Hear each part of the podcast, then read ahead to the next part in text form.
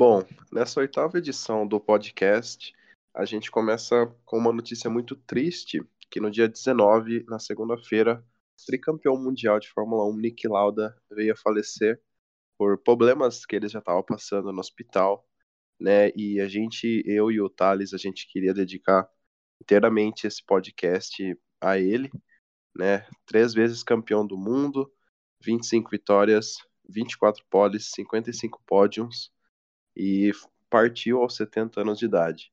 Sr. Nick Lauda, é para você. E aí, Thales? certeza, uma perda inestimável aqui para o nosso meio, né? É... Olá para quem está ouvindo a gente, primeiramente, né? Tricampeão mundial de Fórmula 1, 75, 77 e 84. É uma personalidade muito forte no meio da Fórmula 1, que era querido até hoje, e certamente a gente vai sentir muita falta dele, cara.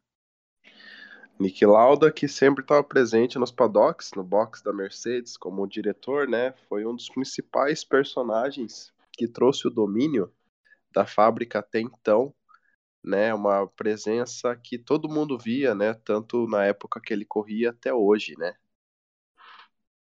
certeza, é, ele foi um dos pilares iniciais dessa nova era da Mercedes. Ele, com o Ross Brown e o Toto Wolff, certamente são bastante responsáveis por hoje a gente ver esse domínio das flechas de prata que a gente vê, né? Com certeza. E além disso, a gente pode conhecer muito bem ele no filme Rush, né, lançado em 2013, onde mostra a biografia dele através dos seus títulos pela Ferrari. E um dos acidentes espetaculares foi ele que protagonizou, né? Diga lá. Certeza, é o filme Rush de 2013, como você falou, ele é muito, ele é brilhantemente interpretado pelo ator Daniel Bru e mostra em, em, em detalhes a temporada de 76, onde ele quase morreu no acidente em Nürburgring, né, na, na, na, Alemanha. É, teve grande parte do corpo, do corpo queimado, a cara ficou deformada após o acidente e é até hoje tido como uma, uma das principais histórias de superação, não só no automobilismo, mas em todo o esporte. Além de campeão mundial, Nick Lauda também foi dono de empresas aéreas, né? Ainda mostra que no filme sua carreira ele começou cedo como dono de empresa de táxi aéreo e além disso voltou de uma aposentadoria em 82 com a McLaren já naquele projeto do Ron Dennis e se sagrou campeão em cima do Prost, né? Em 84. Certeza, é, como você falou, ele tinha uma, uma tímida in, iniciativa no mercado aéreo, né? Ele foi um dos pioneiros nessa na, no modelo low cost de trabalho, né? Que é as empresas aéreas de baixo custo. E no fim da carreira ele pilotou pela McLaren, como você falou, né? Pôde derrotar o Alan Prost e provar não só para ele mesmo, mas para todos os críticos que ele ainda tinha gasolina no tanque Assim quando ele se aposentou também em 85, né? Tendo sua última vitória no GP da Holanda naquele ano. Bom, aí a gente já falou bastante do Nick, é uma perda inestimável para o automobilismo mundial, mas a gente vai dar continuidade ao nosso podcast. Vamos começar com Indianapolis 500, 500 milhas de Indianápolis, que a corrida vai acontecer neste domingo, né? Mas final de semana agora que se passou, tivemos as classificações, a, a carnificina, aquela briga que todo mundo adora ver entre 36 pilotos brigando por 33 vagas e tivemos surpresas aí, né? O maior destaque da prova, né, talvez de respaldo mundial, foi o Bump Day, que contou com a presença de nada mais, nada menos que Fernando Alonso e a McLaren. É, com certeza, a McLaren que montou esse carro junto com a Carlin para o Alonso participar, que seria sua segunda tentativa na, no circuito de Indiana, depois de 2017 que ele foi muito bem em parceria com o Andretti Autosport. Esse ano deixou a desejar. Na, nos treinos de quinta-feira passada ele acabou batendo, danificando seu carro e algumas peças de reposição que a McLaren tinha. É, dali em diante ele tentou recriando a confiança, aumentando seu tempo, mas o carro também não tinha muito mais a oferecer depois da batida. É, nas classificações de sábado, ele ficou apenas com o 31 tempo, atrás da Pipaman, que conseguiu a vaga contra, contra todas as expectativas, porque ela sempre tinha dificuldades em se classificar. E no domingo, no Bump Day, que foi anulado pela chuva na parte da manhã, ficou lá para as 4 horas da tarde no horário local, ele, ele acabou surpreendendo o mundo ficando de fora da grande corrida. Né? Bom, o que mais surpreende foi a má administração do projeto McLaren nos Estados Unidos, né, gerido aí por Zac Brown e o ex-engenheiro da Force India que estava na operação da Indianapolis, né? É, a gente viu que Zac Brown ele deu a entender de que foi um erro mais da equipe, né? Pelo fato de que a gente ficou sabendo que nem volante eles tinham né? Nem dois carros reserva da mesma cor pintada eles tinham para essa corrida. E a gente fica nessa, né? Porque eles fizeram essa parceria com a Carlin, que de três, de quatro carros, três foram ficaram de fora, né? Dá a entender sim que eles erraram e erraram bastante, né? Certeza. É...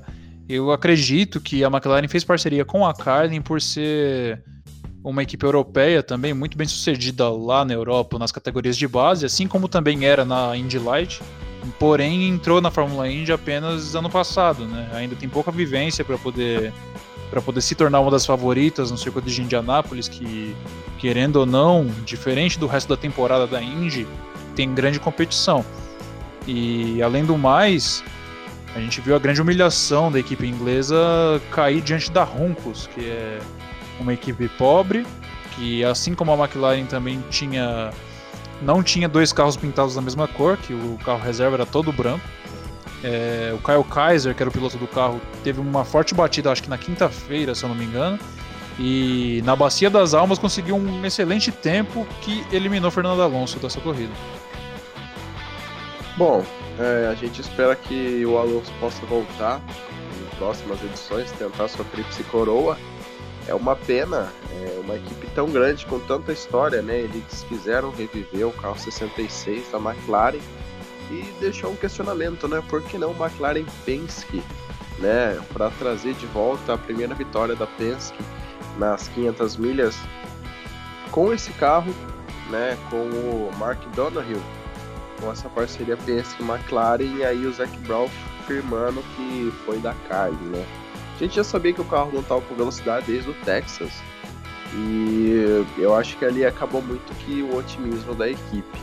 Foi vários erros, né? Eu acho que a McLaren mais uma vez deu uma de amadora e colocar um engenheiro da Fórmula 1 na Indy e o de Ferran na Fórmula 1 ver como tá as coisas dentro da McLaren nesse momento, né?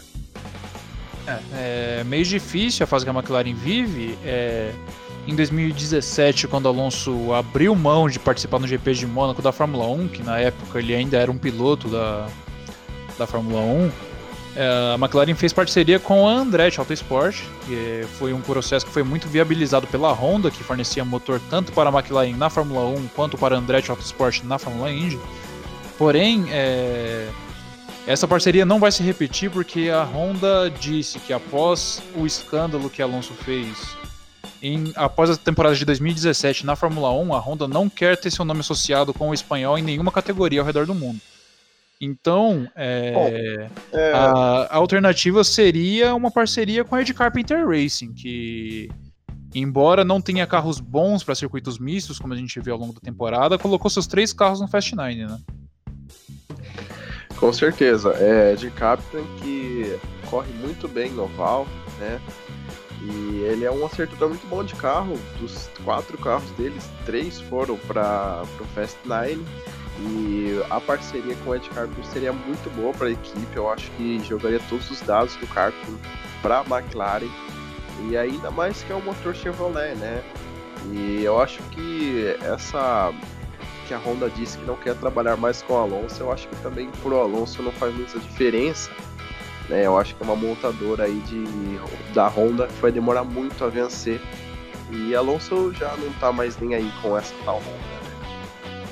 Bom. É, pode, pode ser que sim, mas. Como você falou desde Carpenter Racing, eles colocaram os carros em segundo, terceiro e quarto na classificação final, né? Um excelente resultado com Bigot, Carpenter e Ed Jones. Foi um excelente resultado, mas porém é como você falou do caso da Honda, é, o Alonso, que agora está fora do WEC, está fora da Fórmula 1, é, a Fórmula Indy parece ser tudo que resta para ele de pináculo no automobilismo ao redor do mundo. E querendo ou não, a Honda tem uma grande fatia do, do mercado, né? Ou, ou é Honda ou Chevrolet. E as equipes de ponta com motor Chevrolet estão quase todas completas. Né? Sim, é, Alonso já não vê mais o WEC como uma opção, ele só queria mesmo a Le Mans, né, que vai acontecer mês que vem. E a gente espera que o Alonso não fique só nessa de querer só fazer as 500 milhas, né? A gente espera que ele se firme aí com alguém de alguma equipe boa para fazer um, um ou dois anos de Indy. Bom, Indianápolis vai começar no domingo, né? Uma da tarde, transmissão da Band. O melhor brasileiro classificado foi Hélio Castro Neves, né? Com a 12 posição. Tony Canan em 16 e Matheus Leist em 21 primeiro. Né? 20 Enfim, pole position ficou com um cara que estava na fila do NSS pela Penske, né? Venceu o misto e agora fez a pole. Simon Pagenaud certeza, foi uma atuação muito surpreendente do Simon Pagenaud no oval de Indianápolis, ele que nunca tinha conquistado a, a pole nas 500 milhas e também ele não é um piloto muito de oval, né? O piloto da escola europeia, campeão de 2016 da Fórmula Indy, é, que surpreendeu a todos. Parece que esses dois finais de semanas em Indianápolis estão dando uma sobrevida para a carreira do, do, francês, colocando o Will Power na corda bamba agora, né? Pois é. Bom, é, vamos torcer aí pros brasileiros, né? Já que para mim Fernando Alonso não tá. Vou torcer pro Hélio Castro Neves aí se juntar a família Anser, Foyt, entre outras, né? Certeza. É, assim, assim, como o Tony Canan também, que todo ano anda, pelo menos um trecho da corrida ele consegue liderar. E ele que vai tentar sua segunda vitória no Oval de Indianápolis. E com certeza são dois nomes a ser considerados, né? Embora embora não sejam full-timers ou não tenham equipamento de ponta, sempre conseguem surpreender ao público, né? É, Castro Neves quase ganhou em 2017 já sendo part-time, né? Vamos ver se ele anda bem de novo. E a gente também vê uma, uma zebra, né? Imagine o Ericsson ganhe. É, como ficaria lindo essa edição. Com certeza, o Ericsson que chegou com um certo tom de desconfiança nos Estados Unidos para pilotar na Fórmula Indy, né? E até agora não fez feio, conseguiu uma boa posição de classificação, diferente de seu companheiro de equipe, James Hinchcliffe, que após batida no treino classificatório conseguiu sua vaga para a corrida na Bacia das Almas, do Bump Day, junto com o Alonso, disputando as mesmas vagas. É, ele que ano passado não disputou a corrida porque foi bampeado. É, em 2017 ou 2016 ele sofreu um grave acidente, quase faleceu no circuito de Indianápolis, perdendo muito sangue. E certamente é uma sina e uma história bem interessante que a gente vai acompanhar também, né? Pois é. Indianapolis 500 em domingo. Agora a gente vai falar um pouquinho da corrida do milhão da NASCAR. Certeza, o All-Star Race no oval de Charlotte esse final de semana não é uma corrida que vale para o campeonato, né? Não conta pontos. Porém, é... foi bastante interessante a gente ver a redenção de certos pilotos, né? Para quem não conhece, o All-Star Race funciona com duas mini corridas de abertura para com, cuja os vencedores fazem parte da corrida principal mais tarde naquele dia. É, o vencedor da primeira corrida foi o William Byron e o vencedor da segunda corrida foi o Bubba Wallace, que saiu uma notícia durante esses dias que ele estava sofrendo de depressão e ele comemorou muito a vitória. Ficou bastante feliz. É... E assim ele conseguiu assegurar sua vaga para disputar a corrida do All Stars, né? Na corrida Nossa. do All Stars, foi quem surpreendeu foi o Carl Larson, né? É, voltando a falar da corrida de classificação, né? Eu acho que é uma superação pro Bamba, né? E depois de sair do carro, uma disputa com o Soares, o Richard Perry, o The King foi abraçar ele. É, a gente viu mais o final da corrida dentro dos boxes da Richard Perry do que algum outro lugar, né? Bamba que ficou emocionado, o Ryan Blaney foi abraçar ele, né? Foi uma festa muito legal, né? Uma classificação que o Bamba terminou essa corrida do milhão do All-Star em quinto lugar, né? Surpre... Certeza.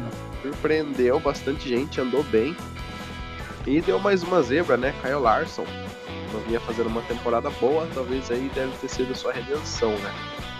Sim, ele que nas últimas cinco corridas já vem com uma sequência melhor do que ele teve no começo do campeonato.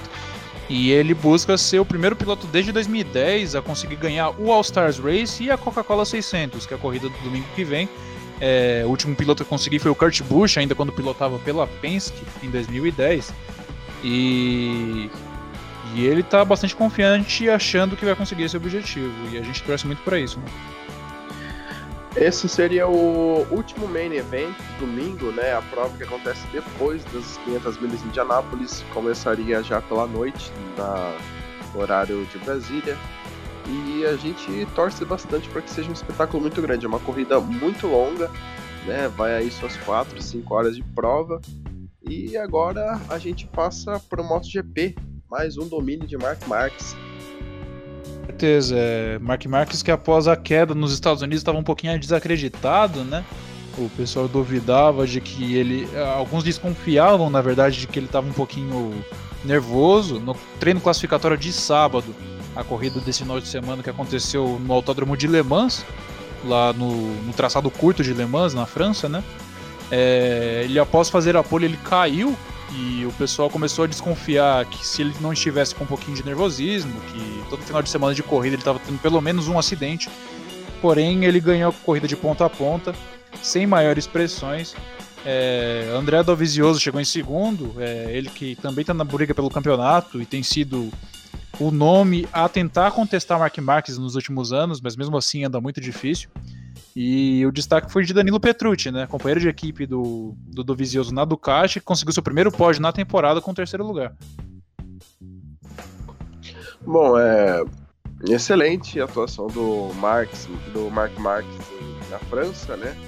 Isso mostra como está o domínio da Honda e como não está bem o Jorge Lorenzo, né? Que também é companheiro de equipe dele, que nem pódio fez essa temporada, se eu não me engano, né?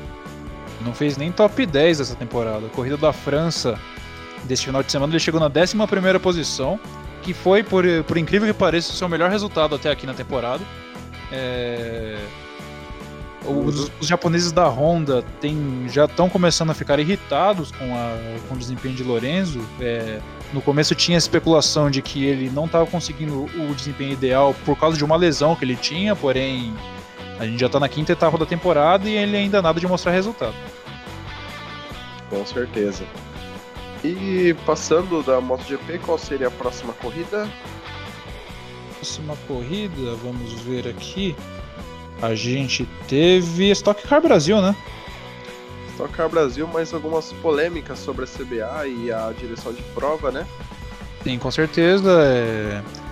Para quem não acompanhou as notícias, o Ricardo Zonta, que tinha ganhado uma das duas corridas em Velocitar aqui no interior de São Paulo, e também já estava se despontando como um dos candidatos ao título, ele foi excluído do campeonato pela CBA por causa de uma irregularidade no sistema de freio do seu carro. Teve todos os seus pontos é, cancelados na temporada e já ficou bastante para trás na, na, briga pelo título, né? Enquanto Rubens Barrichello e o Daniel, Daniel Serra já tem mais de 100, ele voltou a estacar zero e literalmente abriu mão da disputa pelo título, né?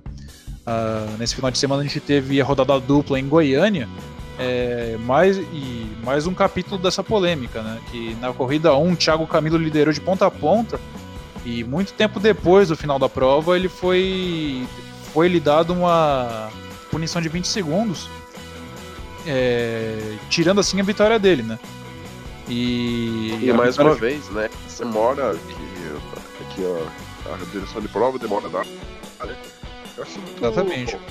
Eu acho isso muito triste pro esporte, pro piloto que chegou no pódio, comemorou, né? E mais frustrante ainda é essa punição do Zonta, né? Que precisa ser de um relatório para dizer qual foi realmente o motivo da, da punição. E aí só deram que foi problema na pinça de freio, alguma coisa do tipo, não especificou mais nada. Né? Eu acho que é uma coisa que a CBA aí, junto com o Carlos Coll, devia realmente rever aí a situação da Stock Car. Porque Exatamente. A Stock Car, ela cresceu, né? Estava numa crescente muito grande há 5, 6 anos atrás, com várias equipes, é, com vários patrocinadores masters ricos, né? E que a categoria sobrevive de patrocínio, né? Se eu acho que uma Shell da vida aí é, apostar em não querer mais participar da estoque, ela vai começar a ir no declínio como sempre. Né? A gente sempre sabe que categorias dependem de, desse suporte monetário de patrocínio, né? Com certeza. É... No caso, no caso do Ricardo Zonta, ele teve um pouquinho, ele conseguiu dar um leve passo à sua redenção, né? Com essa exclusão do Thiago Camilo, ele herdou a vitória na corrida 1. Na corrida 2, a vitória ficou com o Rubens Barrichello, né? Que tinha perdido o triunfo na corrida 2 de Velocitar por causa de um erro nos pits e nessa vez ele ganhou a corrida por causa de um erro no pit do Júlio Campos. Assim ele Vitória de Vitória de Rubens Barrichello, né? Teve a clássica sabadinha, né? Ele tá em segundo lugar na tabela, um ponto atrás só do Serrinha, né? Bom, no DTM a gente teve destaques da prova, o safety car da primeira prova, né? Que acabou com a estratégia dos pilotos da Audi e a primeira vitória de Felipe Eng com a BMW. O bom desempenho da Audi na prova, que seria na prova 2, deu o domínio de René Rast e uma pena para o Pietro, né, que está na categoria, na sua segunda prova ainda não fez boas corridas, né? A gente espera uma boa recuperação do piloto, que está se empenhando muito para ser piloto de Fórmula 1, talvez ano que vem da equipe Haas. E a gente espera também que ele faça uma boa temporada no DTM, né? Uma categoria que tem muito a ver com a Europa e que tem muita apelo dos fãs, né, que também gostam de Fórmula 1 e assiste muito a DTM, né? certeza, é, o Pietro que tá buscando tá buscando uma vaga na Fórmula 1, né? Ele que desde a base vem dos monopostos e esse ano buscou fazer a temporada completa na DTM com uma excelente vitrine para Fórmula 1, né? Com certeza, é menino que se acidentou, né, no ano passado no WEC, teve uma sobrevida aí no DTM, que é uma categoria enorme, né? Para quem qualquer piloto profissional queria sim estar na DTM. Seria muito bom que ele faça uma boa prova, uma boa recuperação aí de temporada para pelo menos dar mais alguns pontinhos de super licença para ele, né? Certeza, é ele que também é teve uma forte. Ele estava envolvido na batida que deixou o Robert Wickens paralítico. Ele teve uma lesão no mesmo pé que ele quebrou no acidente do WEC que você mencionou. É... mas agora ele está conseguindo dar a volta por cima e está no ápice de sua carreira até o momento, né? Com certeza, é uma, uma ótima chance que ele tenha numa grande montadora que é a Audi. Além dele estar tá ligado à Audi, ele pode também fazer outros programas do Black tem com Audi R8 e talvez até um dia participar da Fórmula E com a Audi, né? Exatamente. É... Ele que. A Fórmula E é a única categoria que ele ainda não tem vivência. É... Ele que tem muita simpatia do Gunter Steiner, da Haas na Fórmula 1, tá fazendo sucessivos testes para a equipe americana. E pode ser o lugar que ele vai conseguir sua vaga ano que vem ou depois. A gente torce bastante para isso, né? Bom, agora vamos falar um pouco de WTCR, antiga WTCC, a Copa do Mundo dos Carros de Turismo, que dessa vez foi para a grande e histórica pista de Zandvoort. A prova contou com destaque da Hyundai, do Augusto Farfus, que começou bem a prova 1, porém por alguns é, incidentes ele acabou não fazendo bons pontos e nem pódio e na segunda corrida ele sim aí estava correndo na P3, porém teve que abrir a passagem para o seu companheiro de equipe que está à frente da tabela.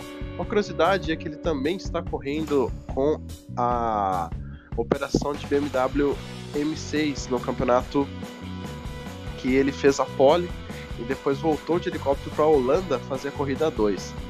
Né, a gente vê que é um piloto muito bem empenhado e muito bom nos carros de turismo, né? Diga lá. Exatamente, é o Farfus que desde que entrou no DTM chegou a disputar título da DTM, a categoria que a gente estava falando agora há pouco, pela BMW. É um piloto que tem muita simpatia da fábrica alemã, né? É, agora no WTCR ele está disputando pela Hyundai. É, é um cara que se identifica muito com esse tipo de com esse tipo de carro. Ele correu no WTCC antigo lá na década passada. É, e ele parece que está feliz assim, dessa vez o pódio não veio por causa das ordens de equipe, porém o, a sua primeira subida no pódio não está muito longe de acontecer. Com certeza, qualquer dia aí vai sim ser talvez uma vitória, né? Quem sabe. Porém o domínio aí da, do Ted Bjork, da Link Cole, né? Que é a antiga Volvo Polestar, tá muito acirrado junto com o argentino gestor Girolami e outro piloto também que está na ponta. A gente acompanha bastante essas categorias, porém ela não tem muita visibilidade no Brasil. Mas é bom falar por causa dos brasileiros que nelas competem, né? Exatamente. E falando de Zandvoort, é uma pista que está de volta no Fórmula 1 em 2020, né? Com certeza, é uma pista clássica, né? Bastante estreita, com muitas curvas de alta e a maioria dos fãs ficaram bastante felizes por, por Zandvoort voltar, que era uma pista icônica até a década de 80, que foi quando ela saiu do calendário. É, o efeito Max Verstappen trouxe ela de volta para o calendário, né? É, assim como o circuito de Hanoi no Vietnã e uma possível volta do circuito de Kyalami na África do Sul, a gente tem um, um grande pacotão de voltas para o calendário ano que vem, né?